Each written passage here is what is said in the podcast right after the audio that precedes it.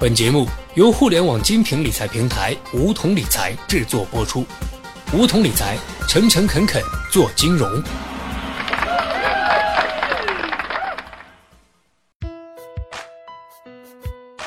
收听梧桐电台，掌握理财要领。大家好，我是梧桐小学弟。在这期节目中，小学弟将和大家一起聊一聊如何避免中年危机。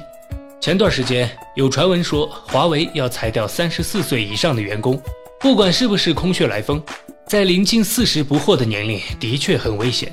数据显示，美国二零一六年裁掉的员工有近百分之八十超过四十岁，超过四十岁被裁掉的几率是四十岁以下员工的二点五倍。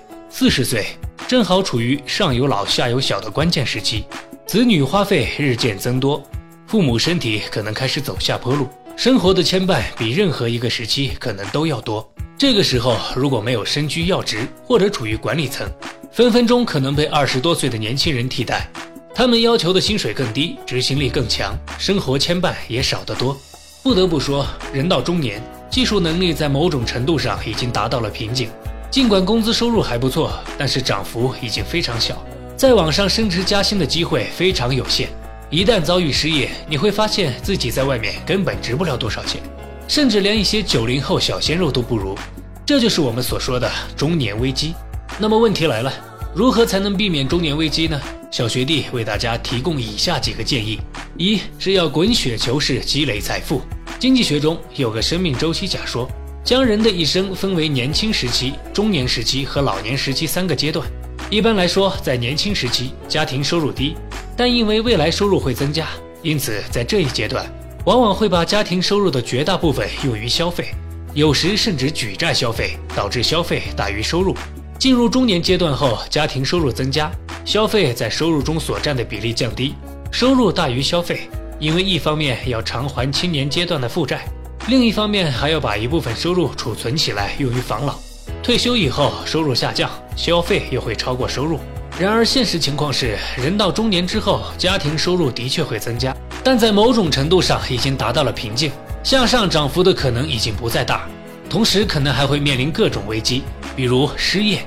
为了避免这种情况的发生，在年轻时期就应该适当的节制消费，进行滚雪球式的财富积累。一个正常人大概从二十五岁开始工作，按照每年百分之十的收益计算，每月定存一千块，一直定存到四十岁。至少也有四十多万，我们这还是用最简单的复利定存的方式。不仅如此，还排除了随着收入增加，定存也会适当增加的情形，更不用说进行基金定投、权益类资产配置的复杂情形了。有了一定的财富积累，在步入中年时，抵御风险的能力也会随之增加。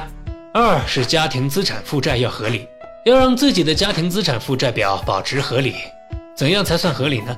前段时间在朋友圈有一篇文章传得沸沸扬扬，说有一位年薪五十万的大企业员工，因为通过高杠杆在深圳买了第二套两房后，面临企业裁员，不堪房贷重负，最后落得家庭破产的尴尬境地。这个活生生的案例，在小学弟看来，除了集中所有的储蓄购买第二套房，家庭收入过于单一之外，便是家庭资产负债不合理。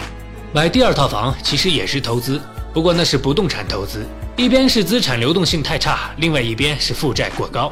没有了收入来源之后，问题随之而来。先说负债，正常情况下，每月用来还贷的资金最好不要超过自己收入的百分之五十，也不可以将所有的资金都投资在不动产上面，需要预留一部分可变现性很强的资金。宁可少投不动产，也不能把自己往绝境里逼。总之，一个家庭要随时评估一下自己的家庭资产负债情况。负债是不是过高？资产是不是全部集中在了不动产上？资产流动性是不是很差？有没有一定的资金储备来应急？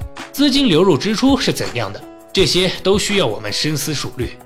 最后，最好的投资是投资自己。除了上面提到的建议之外，小学弟认为最好的投资还是要投资自己。即便步入了中年，也不可丝毫懈怠。俗话说得好，活到老学到老。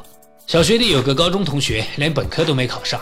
只读了一个专科学校，在校期间去了类似北大青鸟这样的培训机构学习计算机编程。先是在一家小公司工作，一个月不到两千元的薪水，也不过能解决自己的温饱问题。由于学习能力比较强，在培训机构也学到了一些硬知识。公司里也有一些老员工提携，他很快就掌握了手机编程的核心技能，并且越做越熟练。没多久，他就跳槽到了阿里巴巴，一个月薪水好几万，而且工资还在年年增长。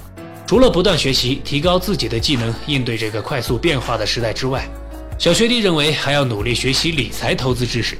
正如上面所提到的，提升自己的非工作收入，让自己的收入变得多元。因此，随时保持学习的充分状态，不断投资自己。只要有足够过硬的技能在身，人到中年或许并没有我们想象的那么可怕。好了，本期节目就到这里。那么今天的梧桐电台，大家是否有所收获呢？加入梧桐，交流投资理财的那些事儿，和我们一起边学边赚。各大应用市场搜索“梧桐理财”均可下载 APP。现在注册并填写邀请码一二三四，还可免费获得一万元理财本金哦。下期节目，小学弟与你不见不散。